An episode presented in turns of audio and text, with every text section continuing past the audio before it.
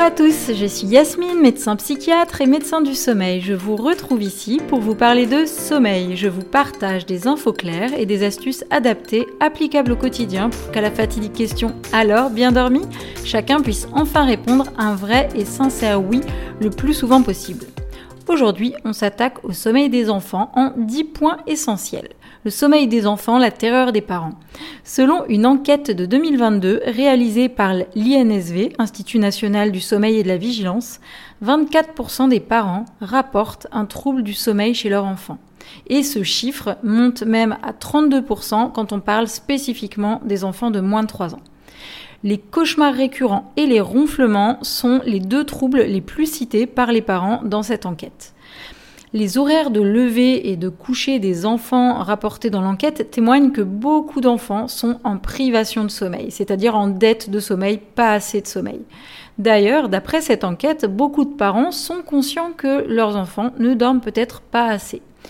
Euh, seuls 45% indiquent que leurs enfants sont en forme le matin au réveil. En fait, finalement, le coucher serait vraiment trop tardif pour 38% des enfants qui se coucheraient après 21h et ça monte même à 67% le week-end alors que on parle là d'enfants qui ont tout au plus 10 ans.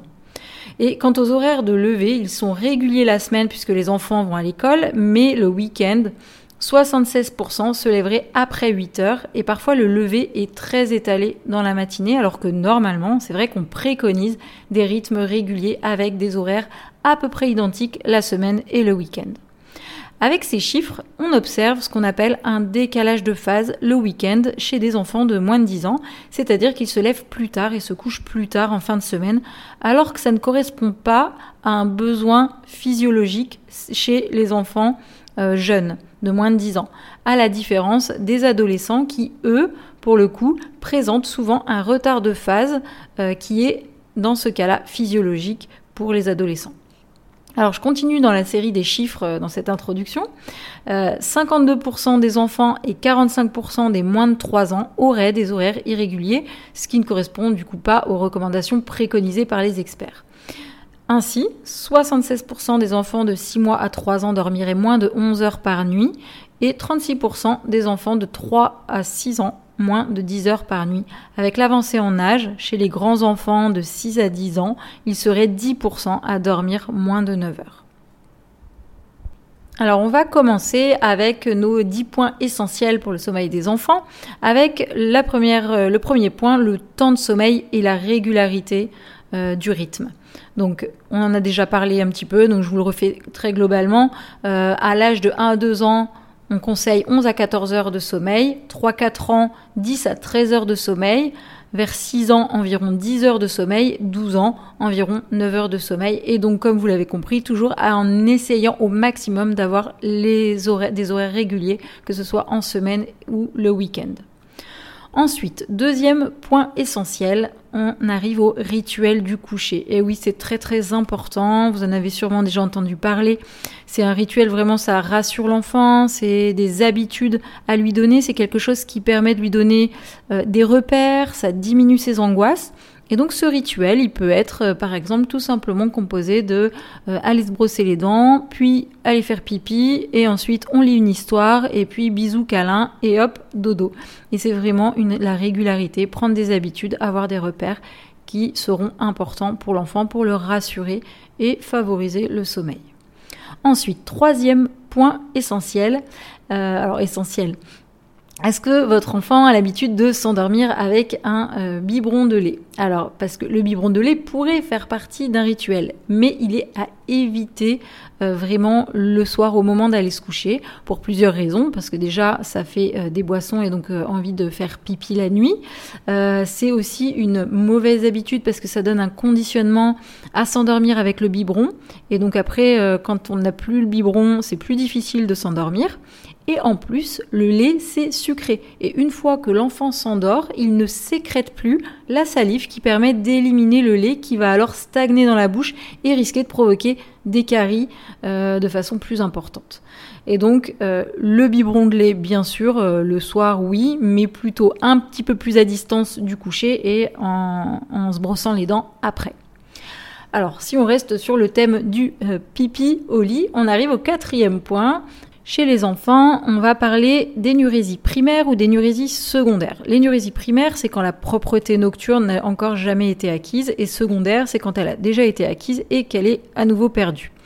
Et donc l'énurésie primaire, c'est possible en cas d'immaturité des signaux d'éveil quand la vessie est pleine. Et ça, euh, c'est quelque chose qu'on peut voir jusqu'à l'âge de 5 à 6 ans. Donc c'est pas pas inquiétant en soi. Ensuite, euh, en ce qui concerne l'énurésie secondaire, ça, ça peut être vraiment un signe de euh, diabète. Donc, c'est vraiment quelque chose à penser en première intention. Euh, quand votre enfant a été propre et qu'il n'est plus propre la nuit, première chose à laquelle penser, le diabète.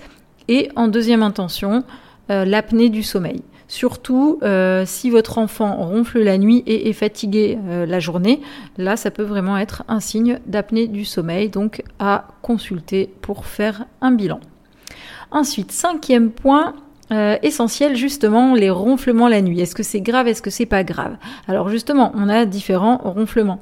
Si c'est un ronflement simple, sans retentissement la journée, donc l'enfant reste bien concentré à l'école, il n'y a pas de difficulté de mémorisation, les apprentissages sont bons, l'enfant reste globalement calme, alors là, c'est ronflement simple, pas de raison de s'inquiéter.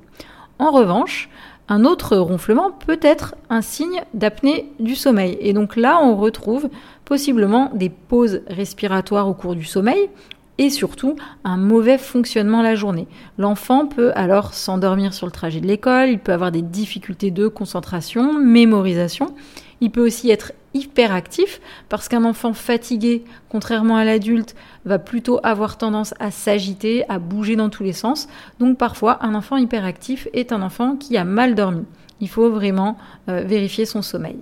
Ensuite, on arrive au sixième point, les écrans, ces fameux écrans. Les écrans, c'est le téléphone, la tablette, la télévision, l'ordinateur tous ces écrans, il semblerait qu'il y ait 11% des enfants qui s'endorment avec un écran allumé dans leur chambre. Alors bien sûr, euh, la lumière euh, bleue des écrans retarde l'endormissement et vient inhiber la sécrétion de mélatonine qui est l'hormone du sommeil. D'où la recommandation de couvre-feu digital une à deux heures avant le coucher. Euh, en plus, les écrans euh, favorise euh, l'arrêt des écrans favorise un énervement chez l'enfant et peuvent peut le mettre en colère à l'arrêt de l'écran, ce qui n'est pas souhaitable avant l'endormissement parce que ça stimule la sécrétion d'hormones éveillantes qui vont compliquer l'endormissement. En plus, les écrans sont aussi un processus addictif qui vient entretenir la boucle de la récompense, puisque c'est quelque chose de facile, d'agréable, sans effort à produire, d'où euh, la difficulté à s'arrêter. Et puis en plus, les écrans, de toute façon, c'est inadapté pour les jeunes enfants euh, qui ont vraiment besoin d'apprendre des choses de façon euh, beaucoup plus concrète, réelle, et qui font pas forcément bien les différences entre des choses virtuelles et euh, réelles.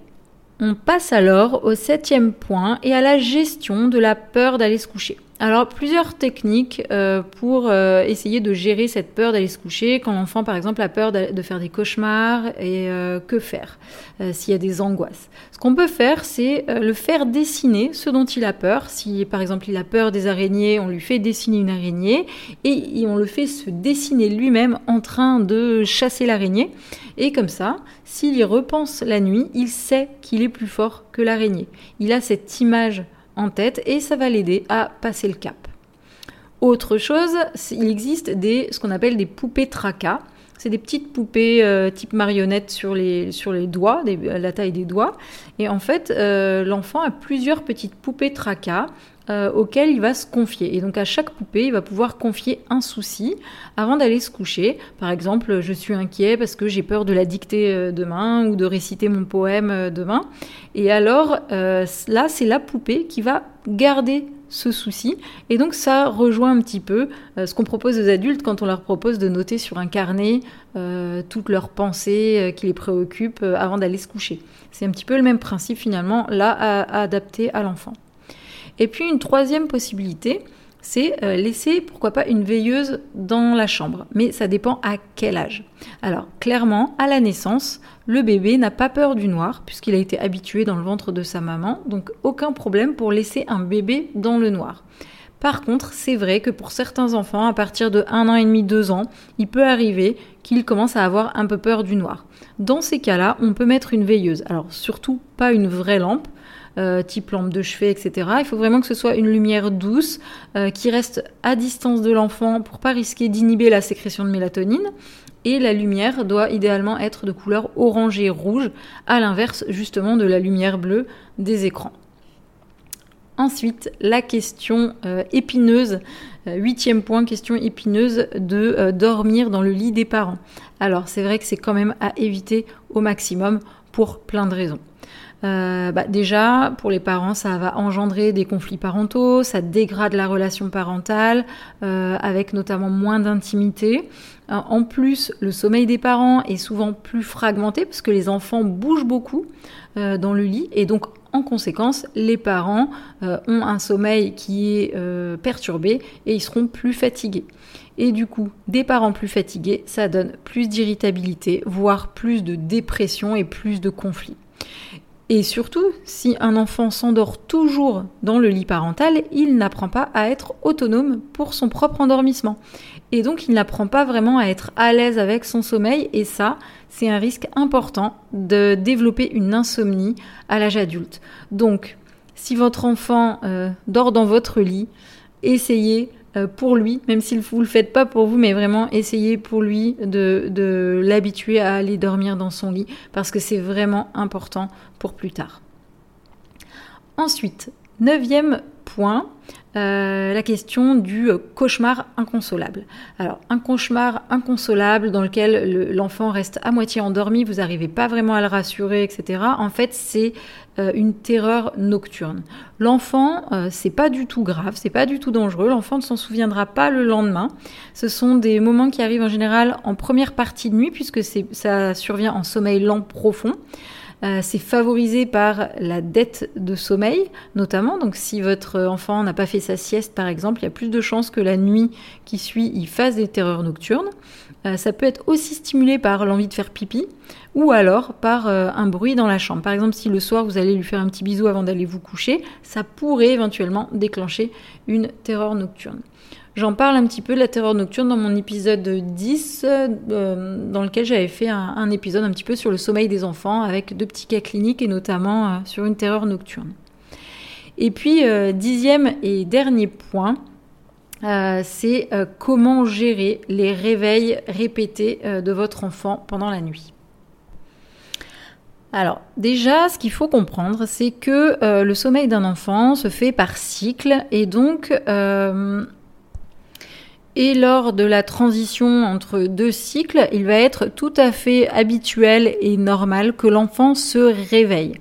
Et c'est dans ces cas-là de réveil que l'enfant va pouvoir euh, soit apprendre à se rendormir tout seul, soit finalement se réveiller, se mettre à pleurer et euh, en fonction de notre façon d'intervenir à ce moment-là, soit euh, il va prendre l'habitude que l'on intervienne et ne pas forcément réussir à se rendormir seul, soit il va petit à petit apprendre à euh, prendre ses repères et se rendormir seul. Donc, à moins que votre enfant soit malade, auquel cas là c'est euh, une situation particulière, mais sinon si ça vous rassure, vous pouvez aller voir une fois s'il va bien, mais après, il n'y a pas euh, de lieu d'aller euh, voir à chaque fois. Puis souvent, vous verrez que finalement, euh, ça dure que 3 minutes, 5 minutes, ces pleurs, et puis qu'il va réussir à s'apaiser tout seul, il va réussir à se rendormir tout seul. Donc vraiment, il vaut mieux pas y retourner à chaque fois qu'il pleure pour la question de donner un biberon dans la nuit. Alors il faut savoir qu'à partir de 4-6 mois, euh, un bébé est tout à fait capable de faire sa nuit sans manger, euh, donc pas besoin de donner euh, de biberon. En revanche, quand on lui donne un biberon, effectivement, vous me direz, mais je lui donne un biberon, il le boit. Mais oui, parce qu'en fait, c'est un réflexe. C'est comme vous, dans la nuit, même si vous êtes en pleine nuit, on vous propose un carré de chocolat, bah pourquoi pas? Euh, vous n'allez pas forcément réfléchir, pourquoi pas, vous allez le manger, même si vous n'avez pas faim. Le bébé, c'est ce principe-là, en fait. Il va boire son biberon, mais il n'en a pas forcément besoin. Donc à éviter, sinon il va prendre cette habitude et avoir constamment besoin d'un biberon pour s'aider à se rendormir. Autre chose, euh, quand alors si vraiment euh, votre bébé pleure, bah, bien sûr il faut aller quand même euh, le rassurer, mais ce qui va être important, ça va être d'aller le rassurer, lui parler calmement, essayer de prendre un ton assez neutre, ne pas se mettre en colère. Euh, ne pas non plus faire trop de bisous, câlins, euh, parce qu'après le bébé, ce qu'il va rechercher, c'est l'interaction, que ce soit euh, agréable ou désagréable, le bébé va rechercher l'interaction, donc le mieux c'est d'être vraiment rassurant, mais le plus neutre possible. Après, si on sent qu'il est inquiet, on peut vraiment insister sur lui expliquer que c'est important que tu dormes, tu sais, tu as ton doudou, ta tétine, on est là, on t'aime, surtout t'inquiète pas, tu as tout ce qu'il faut pour dormir. Euh, tu peux vraiment te rendormir tranquillement, on est là. Et donc parfois, voilà, c'est important de bien expliquer aux enfants, mais toujours en essayant quand même de garder euh, un ton assez neutre et surtout calme et apaisant. Et pourquoi il est fortement déconseillé de rester auprès de l'enfant pour l'endormissement le soir?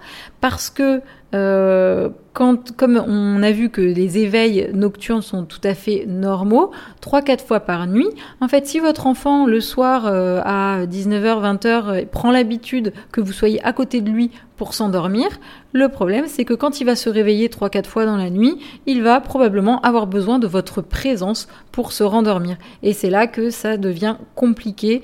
Euh, de, le laisser finalement euh, s'autonomiser. Donc euh, c'est pour ça qu'il faut vraiment essayer de lui apprendre à s'endormir seul le soir, comme ça il aura appris à s'auto-apaiser et il saura gérer seul ses réveils dans la nuit. Donc pour vous c'est quand même bien, bien meilleur pour votre sommeil à vous aussi.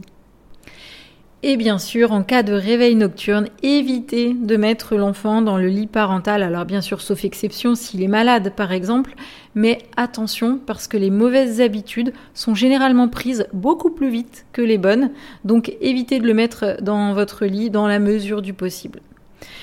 Voilà, et puis alors un petit dernier point bonus qui est vraiment hyper important, alors que certains vont faire de façon tout à fait naturelle, mais que d'autres auront quand même parfois un peu tendance à oublier c'est que si le matin votre enfant a bien dormi, pensez à le féliciter.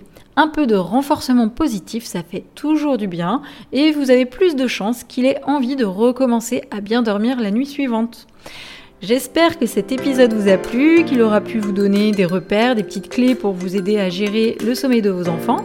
Si c'est le cas, n'hésitez pas à noter le podcast avec 5 étoiles ou mettre un petit commentaire, ça m'encourage à vous proposer de nouveaux épisodes. Vous pouvez me retrouver sur Instagram sur le compte Yasmine Dodo et je vous dis à très bientôt pour un nouvel épisode.